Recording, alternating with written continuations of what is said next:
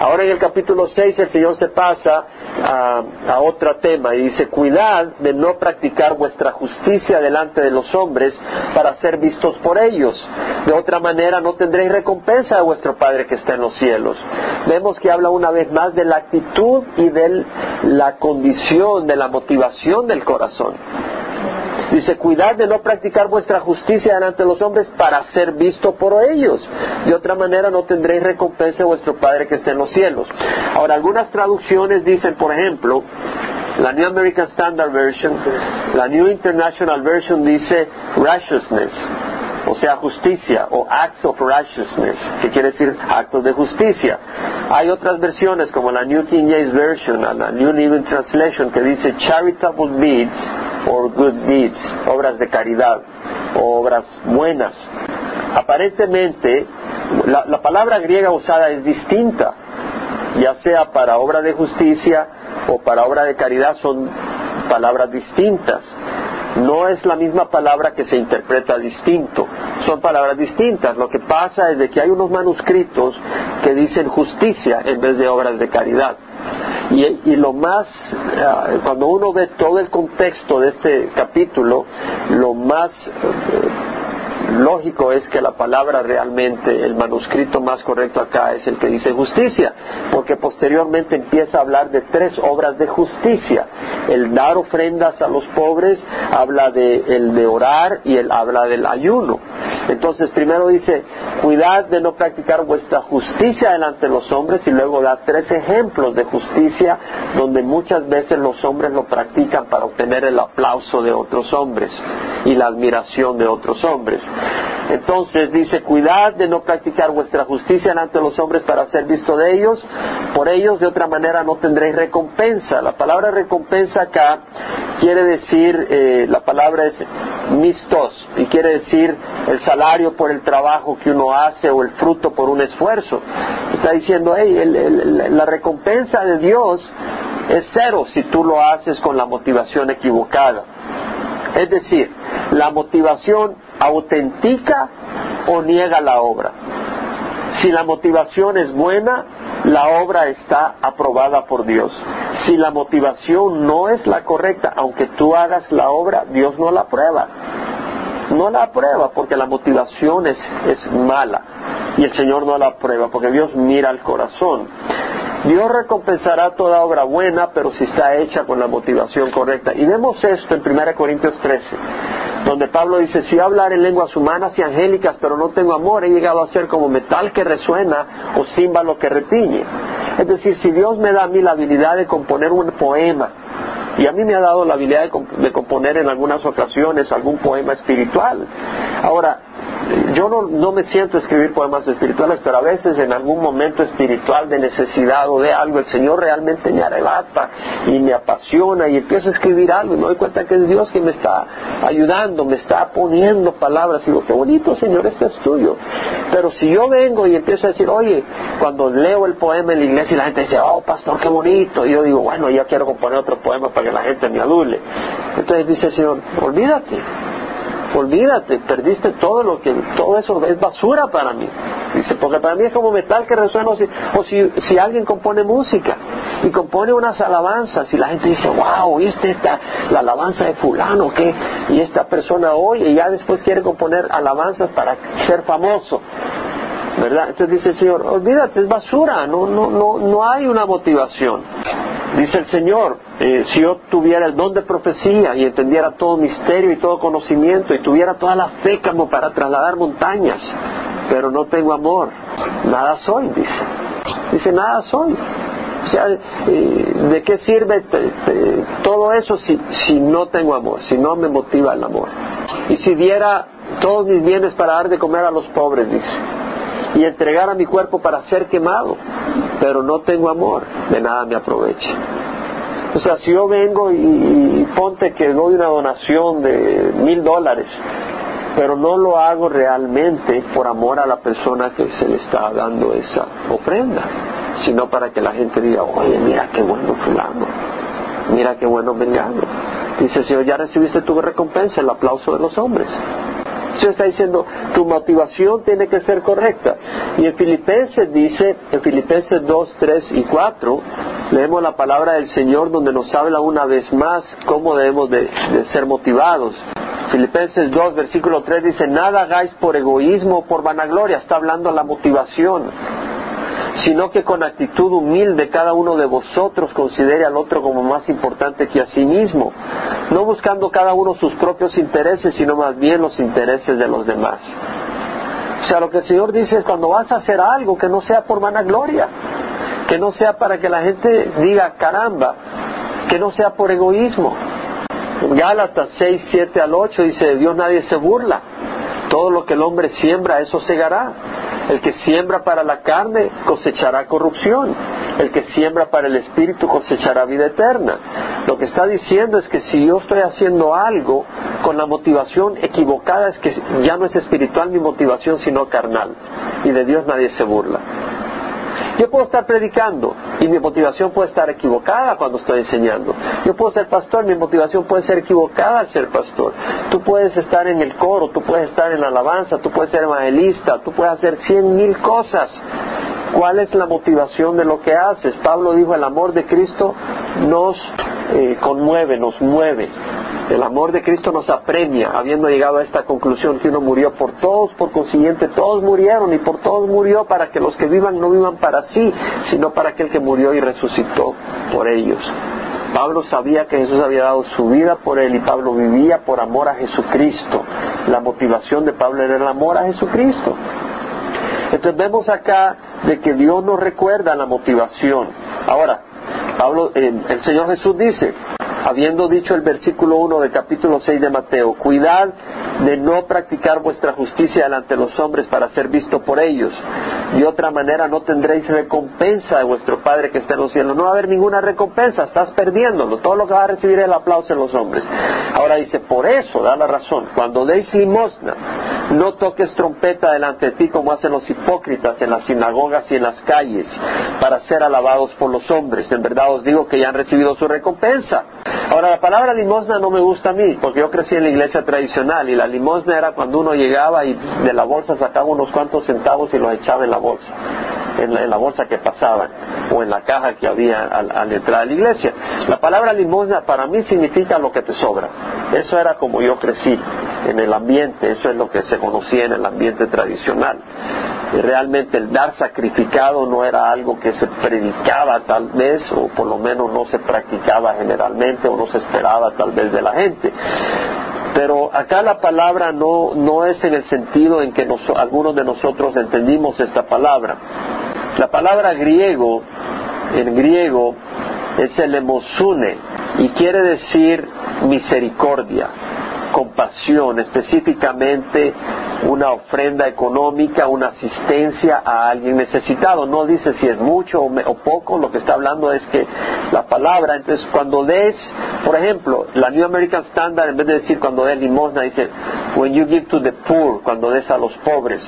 O la New International Version dice, give to the needy, cuando des a los necesitados. La New King James Version dice, do a charitable deed, hagas una obra de caridad. Me suena mejor que decir limosna, pero para mí limosna significa, de nuevo lo repito, unos cuantos centavos que sobran.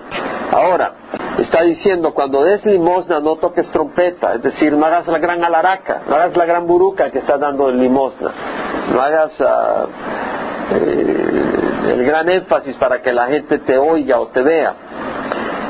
Una de las cosas que me motivó a mí a empezar a pastorear, recuerdo en una iglesia acá en la ciudad de Santana, fuimos el pastor Carlos Bautista, le tocaba dar su testimonio. Y después del testimonio del pastor, eh, se pidió ofrendas y se decía, bueno, ¿quién da 10 dólares? ¿Quién da 15 dólares? Y la gente levantaba la mano, como que si era una subasta. Y a mí eso me ofendió tremendamente porque era público y la gente prácticamente eh, estaba levantando la mano. Yo voy a dar 10 dólares, daba 15. En otra ocasión fui a, Georgia, al estado de Georgia, estaba en una reunión de varias iglesias eh, que estaban hablando de la unidad de las iglesias, etcétera. Y luego el pastor que estaba ahí empieza a decir, bueno, ¿quién va a dar 100 dólares a, este ministerio? ¿Quién va a dar mil dólares tal vez? Y la gente levantaba la mano y ahí me levanté. Me levanté porque no es así como el Señor nos enseña a hacer las cosas. El Señor nos enseña de que la cuestión no es de vanagloriarse lo que uno da, eh, sino que uno da con amor y con, humildad y con sinceridad. Ahora, cuando vemos que dice, cuando des limosna, no toques trompeta delante de ti como los hipócritas, como hacen los hipócritas. En la sinagoga es el lugar religioso, en la iglesia o en las calles. Eh, la palabra hipócrita en el griego es hipocrites y es, eh, es, el nombre que se le daba a los actores en los tiempos de Roma, en los tiempos de Grecia, eh, de, los tiempos de nuestro Señor Jesucristo. Los dramaturgos cuando hacían un drama se ponían una máscara y esto eran los hipócrates, los que se ponían una máscara para personificar a alguien en un drama. Y lo que está diciendo es que un hipócrita pues es alguien que se esconde en una máscara, una persona que pretende ser lo que no es, alguien que presenta una apariencia distinta para encubrir la realidad de sus sentimientos e intenciones. Entonces la persona que viene y en, una asamblea general dice, bueno, eh, hay algunas iglesias que practican que la gente pasa al frente a dar su ofrenda, ¿verdad? Y bueno, el problema es que aquellos que no pasan al frente se sienten mal porque no pasaron al frente en vista de todo mundo. Y el que pasa al frente en vista de todo mundo, los demás se dan cuenta que él ofrendó. Eh, bueno, cada, cada congregación puede tener su propia práctica. Ah, cuando se pasa una bolsa eh, en los miembros es más discreto porque pues no toda la congregación se da cuenta quién da y quién no da. En nuestra congregación tenemos una caja a la entrada, el que quiere dar, da y nadie se da cuenta, y el que no da, nadie se da cuenta. Y, y no solo eso, la manera en que manejamos la finanza de nuestra congregación es tal que nadie en la iglesia sabe quién da cuánto. Entonces vemos que dice, eh, cuando des limosna no toques trompeta delante de ti como hacen los hipócritas en las sinagogas y en las calles para ser alabado por los hombres, en verdad os digo que han recibido su recompensa.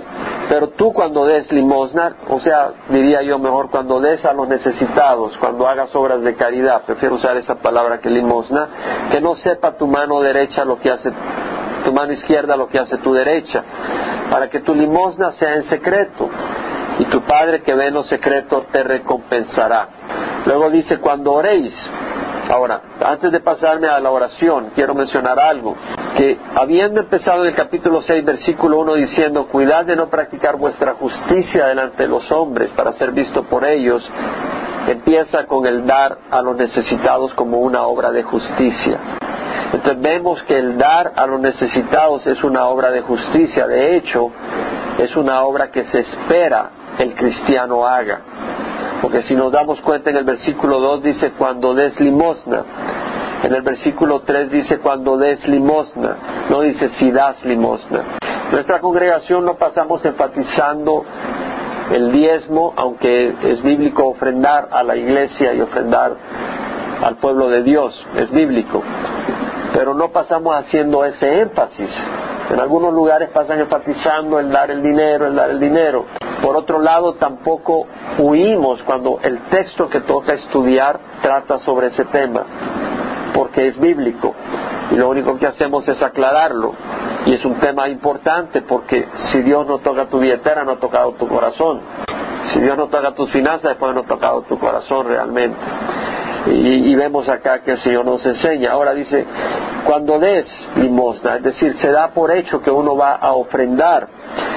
Eh, en Proverbios 3:27 dice la palabra, no niegues el bien a quien se le debe cuando está en tu mano hacerlo.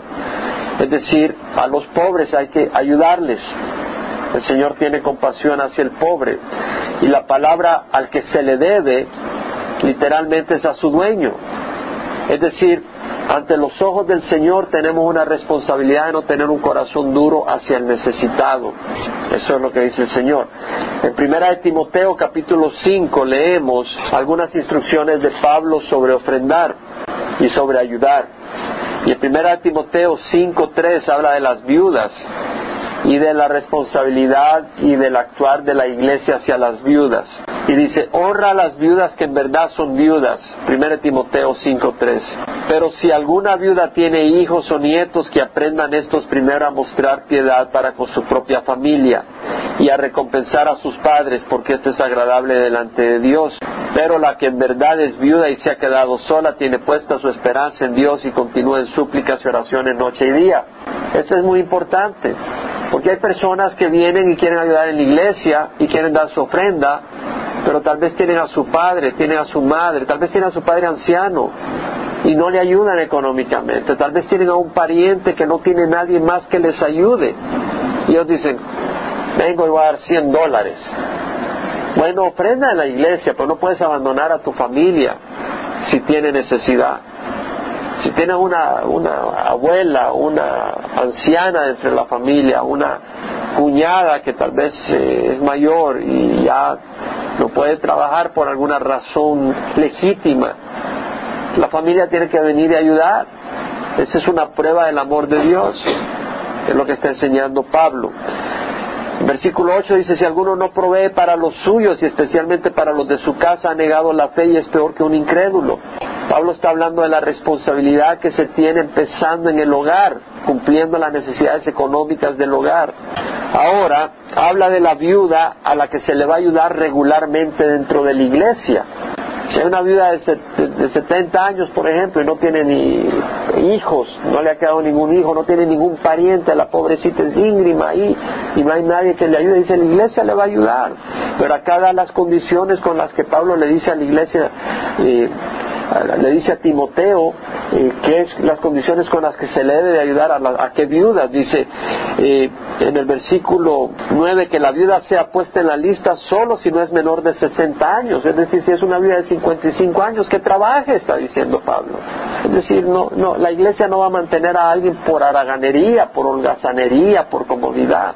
Dice, no, que trabaje, aún a la viuda, si no tiene 60 años, y que haya sido la esposa de un solo marido, si es una mujer que anda coqueteando de aquí a allá, que la iglesia no la sostenga. Está diciendo, si va a sostener a alguien la iglesia, que sea alguien que realmente necesita, que no puede trabajar y que esa persona es una persona que tiene un buen testimonio, que tenga testimonio de buenas obras, si ha criado hijos, si ha mostrado hospitalidad extraños, si ha lavado los pies de los santos, si ha ayudado a los afligidos y se ha consagrado a toda buena obra. Entonces vemos los requisitos que pone Pablo para ayudar a una viuda. Dice, no, no le ayudes a una persona que anda, recibe ayuda de la iglesia y después anda coqueteando de arriba abajo o anda perdiendo el tiempo en distintos lugares. Dice, no, eso no es así.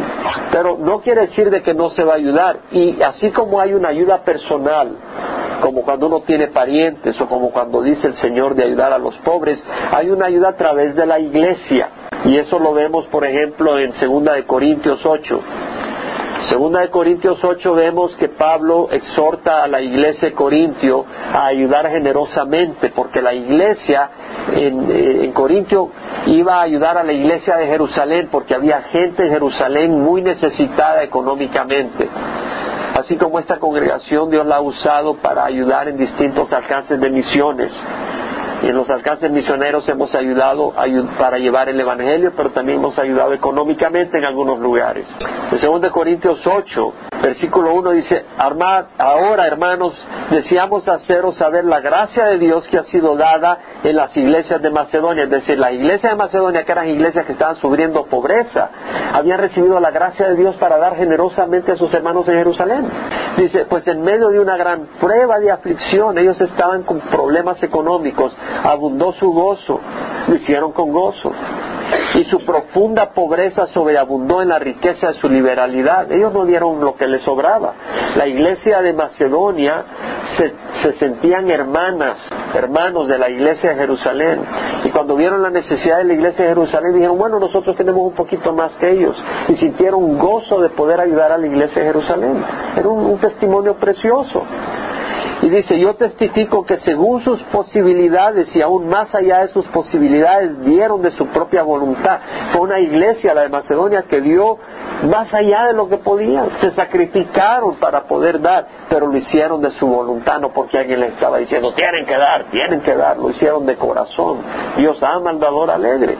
Suplicándonos con muchos ruegos el privilegio de participar en el sostenimiento de los santos. Y esto no como lo habíamos esperado, sino que primeramente se dieron a sí mismos al Señor. Antes de dar ofrendas económicas debemos de darle nuestro corazón al Señor. Porque qué sentido tiene que nosotros digamos, yo voy a dar 100 dólares si mi corazón es rebelde a Dios. A Dios no lo vamos a comprar, no lo vamos a apaciguar dando dinero. Dios no necesita nuestro dinero. Dice, se dieron primeramente al Señor, a sí mismos y luego a nosotros por la voluntad de Dios. En consecuencia, rogamos a Tito que como él ya había comenzado antes, así también llevar a cabo en vosotros esta obra de gracia. Tito estaba animando a la iglesia en Corintio para que fueran consecuentes con su promesa de ayudar a la iglesia de Jerusalén. Y les trajo como ejemplo la iglesia de Macedonia, que habían dado un tremendo ejemplo. Y Pablo usa la iglesia de Macedonia como ejemplo para animar a la iglesia de Corinto a ofrendar para ayudar a la iglesia de Jerusalén. Así como vosotros abundáis en todo, le dice Pablo a la iglesia de Corintio, en fe, en palabra, en conocimiento, en toda solicitud y en el amor que hemos inspirado en vosotros, ved que también abundéis en esta obra de gracia. No digo esto como un mandamiento, sino para probar por la solicitud de otros también la sinceridad de vuestro amor. Lo que está diciendo Pablo, por la solicitud de la iglesia de Macedonia, te lo estoy poniendo como un ejemplo para probar el amor que tú dices tener para los santos de Jerusalén. Lo que le está diciendo Pablo. Porque conocéis la gracia de nuestro Señor Jesucristo, que siendo rico, sin embargo, por amor a vosotros se hizo pobre, para que vosotros por medio de su pobreza llegaras a ser rico. Vemos pues de que es bíblico el ofrendar personalmente a los pobres, empezando por aquellos miembros de la familia que necesitan nuestra ayuda, no para ayudar a los perezosos, pero para ayudar al que se encuentra en necesidad, empezando en tu familia. Y luego a través de la iglesia, como iglesia. En otra ocasión Pablo habla a la iglesia que aparten cada semana una cantidad de dinero para luego cuando él los visitara entregaran esa ofrenda para ayudar a otros. Dar a los pobres es una obra de justicia. En Santiago 1.27 dice, la religión pura y sin mácula delante de nuestro Dios y Padre es esta, visitar a los huérfanos y a las viudas en sus aflicciones y guardarse sin mancha del mundo.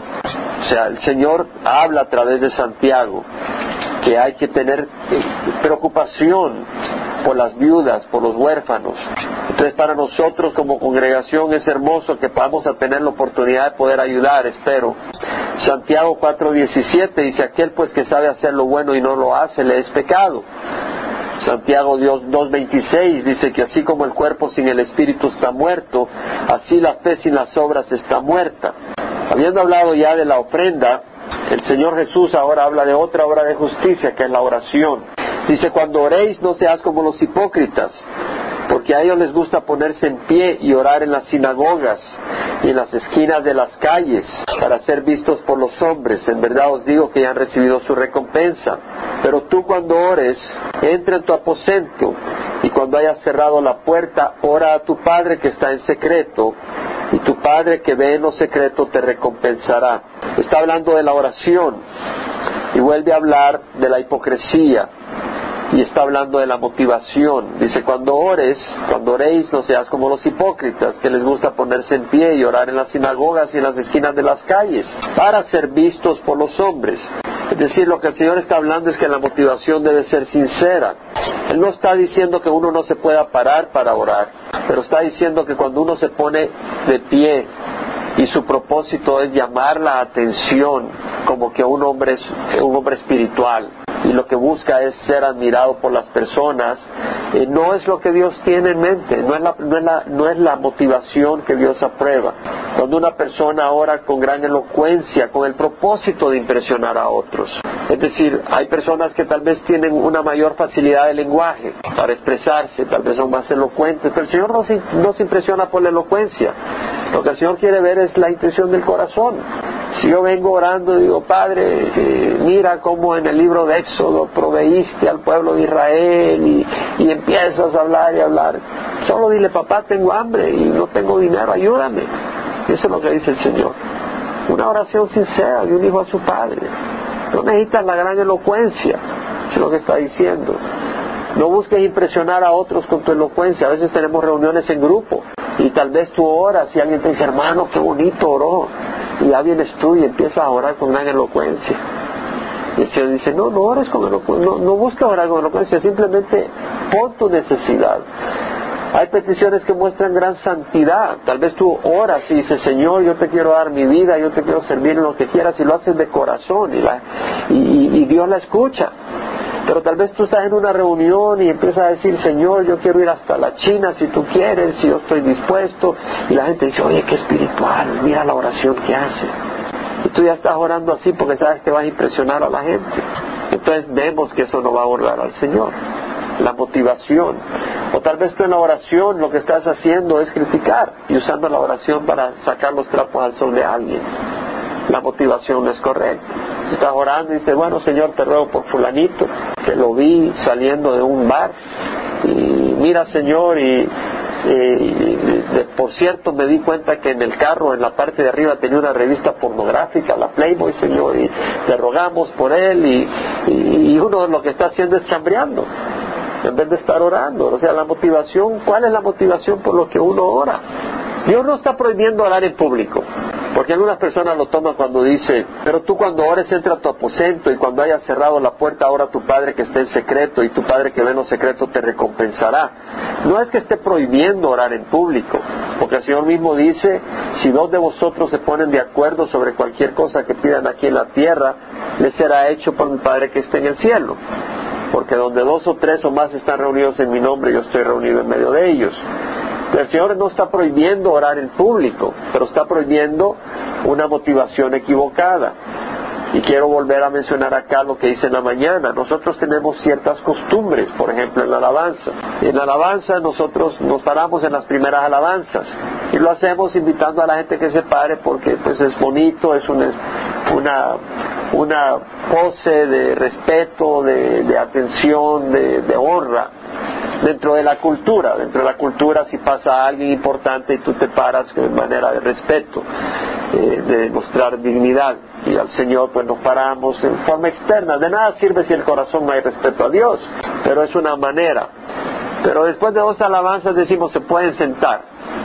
Y lo decimos primero porque hay personas que tal vez están cansadas, no quieren estar paradas todo el tiempo. Y número dos, porque estamos proyectando las alabanzas en una, en una pantalla. Y si tú estás parado y la persona detrás quiere leer la, la, letra de la alabanza, no la puede leer.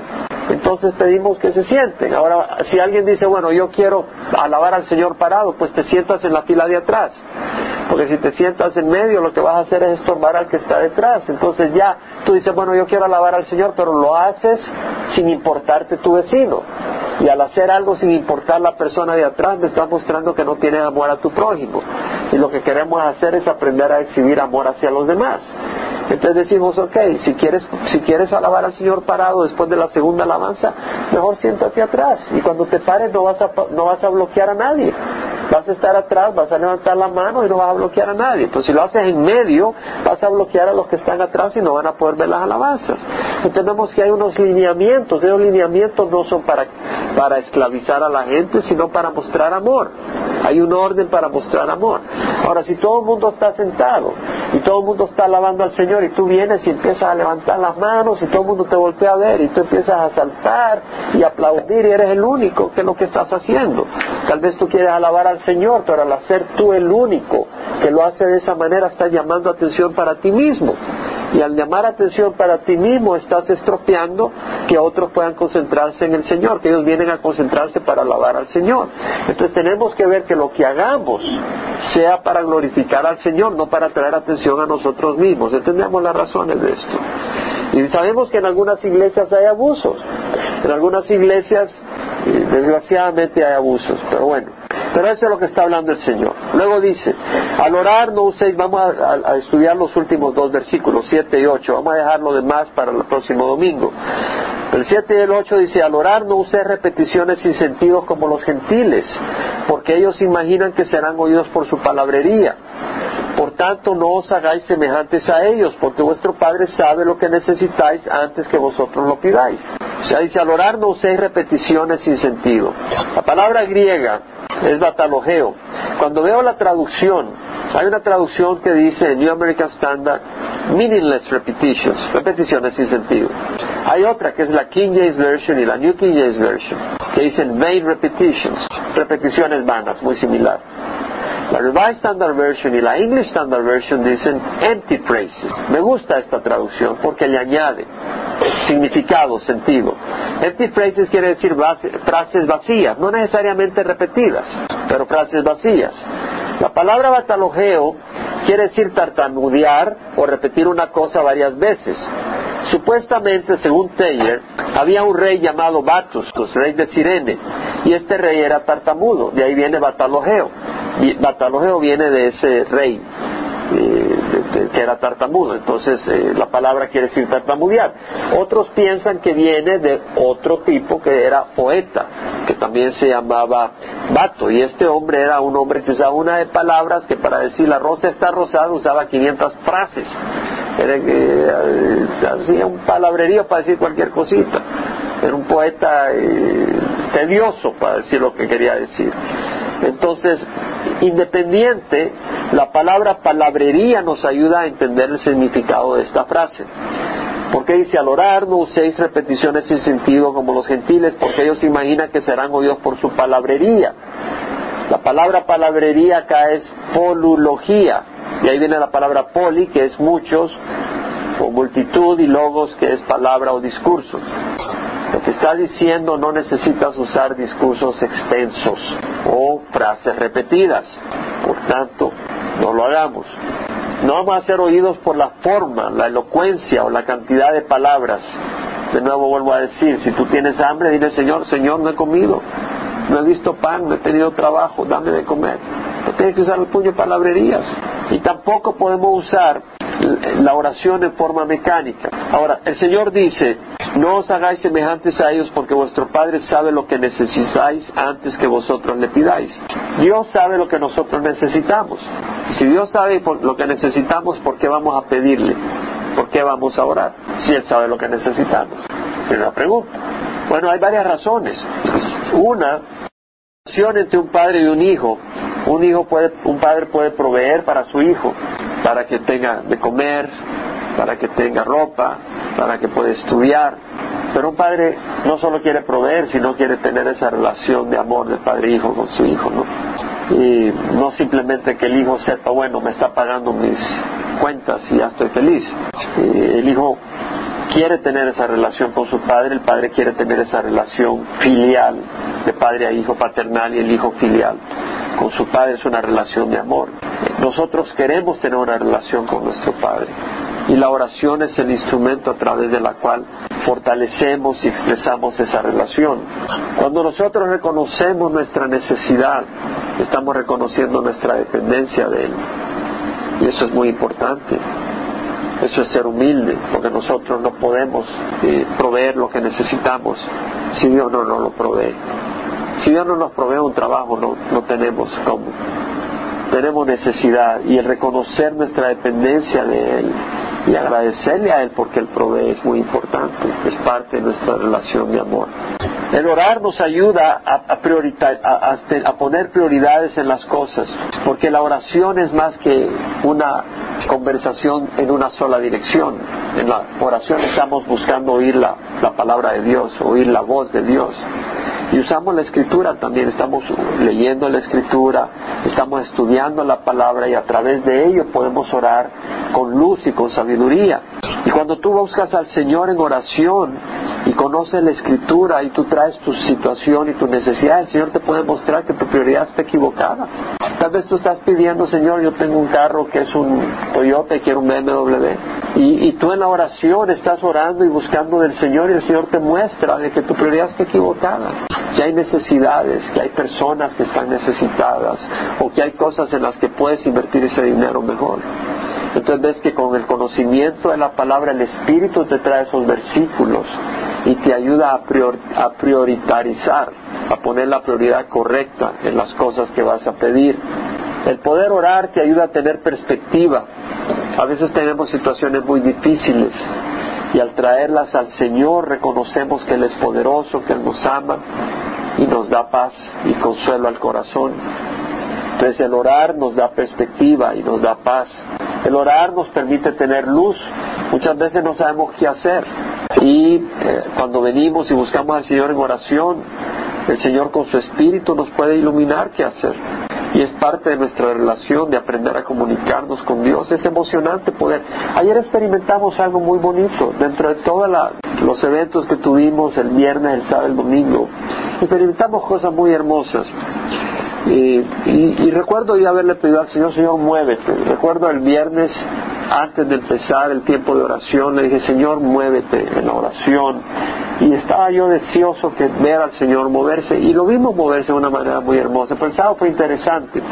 Después de que alguien, ah, eh, yo abrí el, estudio, la reunión del sábado con algunos versículos de salmos y después de, leer los salmos que, y los versículos de esos salmos para empezar la reunión, de dar testimonios, agarré el papel donde tenía escrito esos salmos y lo metí, abrí la Biblia y lo metí en cualquier lugar en la Biblia. Pero yo no sabía que lo había metido donde el Señor quería que leyera después. Tanto fue así que cuando alguien llegó y confesó su pecado, su, su situación al Señor, vine y el Señor me puso que esa persona era una ovejita blanca que Dios amaba, pero que el enemigo, el lobo, la había agarrado y la había herido y la había lastimado. Entonces vino a mi corazón las palabras de Isaías, que dice que, que vuestros pecados sean como la grana, como la nieve serán emblanquecidos, aunque sean rojos como el carmesí, como la blanca lana, quedarán. Entonces empiezo a buscar Isaías 1.18 y cuando lo encuentro estaba exactamente en el papel que había puesto después de que leí el Salmo que había terminado. Entonces eh, pude ver que realmente no era coincidencia. Cuando yo terminé de leer mi salmo, puse mi papel sin saber en dónde, pero era donde Dios quería que leyera después. Y cuando yo estaba buscando el versículo, ahí estaba mi papel. Entonces pude ver esa confirmación y me paré y digo, hermanos, yo creo que el Señor nos pone. Yo entendí que el Señor nos estaba eh, haciendo un llamado y, hice un llamado, ¿te acuerdas? Tú estabas, Alex. Hice el llamado y invité a aquellos que querían venir y que sus corazones fueran lavados y otras personas se pararon y confesaron sus pecados públicamente. Y, fue algo muy hermoso porque eh, fue algo tremendo mover y otras personas dieron su vida al Señor.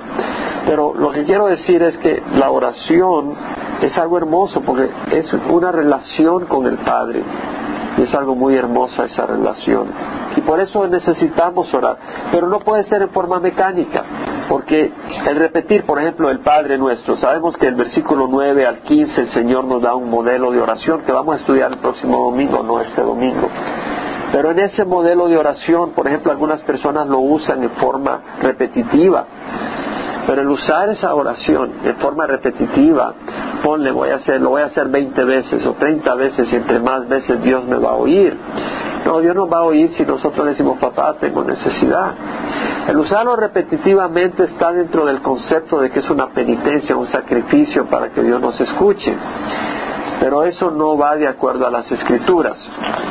En Hebreos 10, 11 al 14, el autor dice, todo sacerdote está de pie día tras día ofreciendo los mismos sacrificios que nunca pueden quitar los pecados. Pero él, habiendo ofrecido un solo sacrificio por los pecados para siempre, se sentó a la diestra de Dios. Por una ofrenda, él ha hecho perfectos para siempre a los santificados vemos de que hemos sido santificados por una ofrenda, no porque esté orando varias veces una oración Dios me va a santificar. En Hebreos dice, en Hebreos 4, eh, Dice, teniendo pues un gran sumo sacerdote que trascendió los cielos, Jesús el Hijo de Dios, retengamos nuestra fe, pues no tenemos un sumo sacerdote que no pueda compadecerse en nuestras flaquezas, sino uno que ha sido tentado en todo como nosotros, pero sin pecado. Por tanto, acerquémonos con confianza al trono de la gracia para que recibamos misericordia y hallemos gracia para la ayuda oportuna. Lo que nos está mostrando acá el autor de Hebreos es de que venimos ante Dios, al trono de gracia, a pedirle, no a cansarlo con mecánicas. Esa es la oración del cristiano. Señor Jesucristo dijo, si vosotros siendo malos sabéis dar buenas dádivas a vuestros hijos, cuanto más vuestro Padre que está en los cielos dará buenas cosas a los que le piden. No está hablando de una oración mecánica. En Romanos 8, 31 y 32, Pablo dice, si Dios está con nosotros, ¿quién contra nosotros? El que no eximió ni a su propio Hijo, sino que lo entregó por todos nosotros, ¿cómo no nos concederá junto con Él todas las cosas? En una de Juan 5, 14 al 15, Juan escribe, esta es la confianza que tenemos delante de Él, que si pedimos cualquier cosa conforme a su voluntad, Él nos escucha. Y si sabemos que Él nos escucha, sabemos que tenemos las peticiones que le hemos hecho. Versículo tras versículo nos habla de una relación de padre a hijo, donde Dios nos escucha. Cuando el Señor dice no uséis repeticiones sin sentido, pensando que serás oído por tu palabrería, no quiere decir que no podamos repetirnos, siempre que no sean razones mecánicas. El Señor Jesucristo mismo repitió su oración. y lo quiero, lo quiero mostrar porque tiene, tiene tremenda, tremenda aplicación en lo que es la vida de la oración. Si vamos a Mateo 26, versículo 36, tenemos cuando Jesús va al huerto de Getsemaní y vemos que llegó con ellos a un lugar que se llama Getsemaní y dijo a sus discípulos, sentados aquí mientras yo voy allá y oro. Tomando consigo a Pedro y a los dos hijos del Zebedeo, comenzó a entristecerse y angustiarse. Aquí está Jesús empezando a ser conmovido profundamente. Y les dijo, mi alma está muy afligida hasta el punto de la muerte, quedaos aquí velad conmigo. Jesús iba a ir a la cruz, iba a ser golpeado, iba a ser aflagelado, le iban a rasgar la espalda, le iban a jalar la barba, le iban a dar puñetazos, le iban a poner una corona de espina, iba a ser crucificado, se iban a burlar de él, lo iban a tentar, lo iban a provocar para que bajara de la cruz, se iban a burlar de él y iba a estar separado del Padre por un momento cuando él recibía todo el peso del pecado de la humanidad. Jesús no quería ir a eso. Él vino para eso, pero como hombre eh, al momento de que iba a empezar esa agonía, él empieza a agonizar emocionalmente. Y dice de que adelantándose un poco cayó sobre su rostro llorando, diciendo, Padre mío, si es posible que pase de mí esta copa. Él sabía que venía para eso. Pero ahí él está tan conmovido, dice, papá, si es posible, quita de mí esta copa, pero que no sea como yo quiero, sino como tú quieres. Aquí empieza él a tratar con el Padre. Él trae una carga y se la presenta al Padre. Esa es la oración, no es una oración mecánica. No es, una, no es una fórmula mecánica, él está hablando con su papá y dice, Padre mío, si es posible, quita de mí esta copa. Pero luego dice, pero que no se haga mi voluntad. Él sabía que la voluntad del Padre siempre era lo mejor. Pero él como hombre dice, Señor, papá, yo no quiero esta copa. Si, la, si, la, si puedo, si tu voluntad me permite que pase de esta copa, quítamela, por favor. Y dice que vino a los discípulos, los halló durmiendo y le dijo a Pedro, ¿no pudiste velar una hora conmigo? Velad y orad para que no entréis en tentación. El espíritu está dispuesto, pero la carne es débil. Y después de exhortar a sus discípulos, va de nuevo y se vuelve a orar. Y apartándose de nuevo, oró por segunda vez diciendo, Padre mío, si esta no puede pasar sin que yo la beba, hágase tu voluntad. Aquí vemos un progreso en la petición del Señor. Primero dijo, si es posible que pase de mí esta copa. Ahora dice, si esta no puede pasar sin que yo la beba. Es como que se empieza a dar cuenta en su humanidad que realmente no hay manera de escapar, que Él tiene que ir a la cruz. Y, pero está pidiendo, no es una oración mecánica, sino que Jesús en ese momento no tiene consuelo. Él está sin consuelo está buscando la fortaleza del Padre para hacer lo que el está buscando fortaleza o que el Padre le quite esa copa. Y mientras está orando, el mismo Lucas dice que estando en agonía oraba con mucho fervor y su sudor se volvió como gruesas gotas de sangre que caían sobre la tierra. Jesús estaba sudando de la aflicción. O sea, no era por el calor, él estaba sudando de la emoción, del terror de lo que venía, él estaba aterrorizado y estaba sudando del terror de lo que venía. Él estaba no quería ir a la cruz, no quería ser separado del Padre, no quería sufrir todo ese insulto, todo ese abuso, todo ese maltrato. Él no quería como humano experimentar todo eso y mucho menos experimentar la separación del Padre y llevar todo el cargo del pecado del mundo. No podemos entender la profundidad del sentir de Cristo, que jamás pecó, llevar en su propia espalda el pecado de toda la humanidad. Y aquí lo vemos clamando, dice, Padre, quítalo de mí. Y vino otra vez, los haya durmiendo, sus ojos estaban cargados de sueño, pero después los deja, se fue y ora por tercera vez diciendo las mismas palabras. Y Lucas dice que el Padre le envía un ángel y se le aparece un ángel del cielo fortaleciéndole. Entonces vemos de que Dios viene y le responde. ¿Cómo? Fortaleciéndolo. Entonces vemos que Jesús ya está listo, porque dice, vino los discípulos y les dijo, todavía estáis durmiendo y descansando, y aquí ha llegado la hora, el Hijo del Hombre es entregado en mano a los pecadores, él, podía haberse ido, pero él no se fue, él se queda y dice, ha llegado la hora en que el Hijo del Hombre es entregado a los pecadores, porque él está ahí para ser entregado. Vemos de que él se queda y él recibe a través de su oración el poder para quedarse y entregarse a los pecadores, porque él no necesitaba entregarse, él podía haberse ido, él tenía el poder, pero vemos de que él reconoce la voluntad de Dios. Entonces vemos un caso de oración donde Jesús mismo ora repetidas veces. Yo en mi vida personal he, orado repetidas veces ciertas oraciones, pero no en forma mecánica, y tampoco con el, con el, propósito de aburrir a Dios, sino que en mi corazón le clamaba al Señor por alguna necesidad. Le hizo el Señor, ¿y acá qué? No, o sea, una necesidad profunda del corazón, Señor, ¿y acá? Y pasa tal vez un tiempo y la situación no camina por donde quisiera ver la luz y digo, Señor, ¿qué pasa acá? pero no es mecánico, es un corazón agobiado que clama. Pablo mismo lo hizo. La palabra del Señor dice que da la extraordinaria grandeza de las revelaciones. Eso está en 2 Corintios, capítulo 12, versículo 7. Dice, da la extraordinaria grandeza de las revelaciones, por esta razón, para impedir que me enalteciera, me fue dado una espina en la carne, un mensajero de Satanás que me abofetee para que no me enaltezca. El Señor envía un demonio para hacer sufrir a Pablo para que Pablo no se, no se enalteciera, no se vanagloriara de la gran visión que había visto, había ido al tercer cielo y había visto, cosas que no se pueden expresar en lenguaje humano.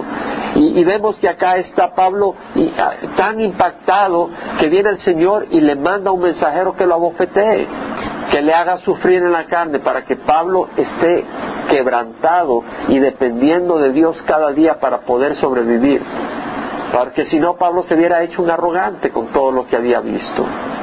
Y quebrantado le clama y se acerca de esto tres veces he rogado al Señor para que lo quitara de mí. No lo estaba haciendo en forma mecánica. Pablo está diciendo, Padre, quita esto de mí, yo no puedo seguir esto, yo no puedo sufrir esto más. Y vuelve a decírselo, Padre, quita esto de mí, yo no puedo caminar así. Y la tercera vez que Pablo clama, el Señor le dice, te basta mi gracia, pues mi poder se perfecciona en la debilidad. Por tanto, muy gustosamente me gloriaré más bien en mis debilidades para que el poder de Cristo more en mí. Lo que está diciendo el Señor es, cuando tú estás débil, ahora yo puedo trabajar a través tuya, porque si no tú vas a estar lleno de vanagloria y de arrogancia y no puedo usarte. Y Pablo dice, por eso me complazco en las debilidades, en insultos, en privaciones, en persecuciones y en angustia por amor a Cristo, porque cuando soy débil entonces soy fuerte. Vemos que Pablo clamó, pero no son oraciones mecánicas, jamás vemos oraciones mecánicas en el Nuevo Testamento, vemos oraciones apasionadas de hombres, de mujeres que le claman a Dios. Caso eh, en el Antiguo Testamento eh, de la mamá de Samuel, cómo estaba eh, sin hijos y cómo clamaba para tener hijos. Y vemos que clama y clama, vemos que son, son oraciones de, de pasión, de apasionadas, de necesidad que uno presenta y a veces no hallamos palabras para nuestras oraciones. A veces no hallamos cómo expresar nuestra necesidad, nuestra frustración. Hay veces en que yo he llegado y hay una mesa donde a veces me siento a orar y estudiar la palabra. A veces he llegado a esa mesa en la noche o a ciertas horas y llego tal vez deprimido, desanimado, y llego y solo digo, aquí estoy Señor. No tengo palabra, no tengo una sola palabra. Una sola palabra no puede sacar de mí, no sé cómo expresarme, solo digo, heme aquí. Entonces vemos que Romanos Dice el Señor en Romanos 8, versículo 26, que el Espíritu nos ayuda en nuestra debilidad porque no sabemos orar como debiéramos, pero el Espíritu mismo intercede por nosotros con gemidos indecibles. Hay a veces situaciones donde no podemos expresar nuestra necesidad, a veces decimos, ah, es todo lo que decimos, lo que no podemos expresar y, y gemimos. Y dice, aquel que escudriña los corazones sabe cuál es el sentir del Espíritu porque Él intercede por los santos conforme a la voluntad de Dios. Entonces, eh, lo que estamos viendo acá es que no es el palabrerío, sino que hasta gemidos. El Señor va a escuchar un gemido, pero no un palabrerío vacío y mecánico. Y eso es lo que nos enseña la Escritura. Padre, yo te doy gracias, Señor, por tu palabra, que nos ilumina, nos edifica, nos enseña, nos muestra tu camino, nos muestra tu carácter, la manera de relacionarnos contigo. Y te ruego, Padre Santo, que la palabra que hemos escuchado hoy sea recibida no solo en nuestra mente, pero en nuestros corazones. Espíritu Señor, en nuestros corazones, Padre, tu luz, tu verdad, tu revelación, nos ayude, Señor, a caminar en espíritu y verdad y a saber orar, a saber comunicarnos contigo de una manera sencilla hacer obras de justicia como lo son el ofrendar, generosamente, ayúdanos a ofrendar generosamente y ayúdanos a hacerlo por amor y ayúdanos a poder hablar contigo para expresar agradecimiento, para expresar necesidad, para buscar de ti, Señor, por la motivación correcta. Bendice cada uno de los que estamos acá, Señor, que hemos podido estar juntos esta noche. Nombre te lo pedimos. Amén.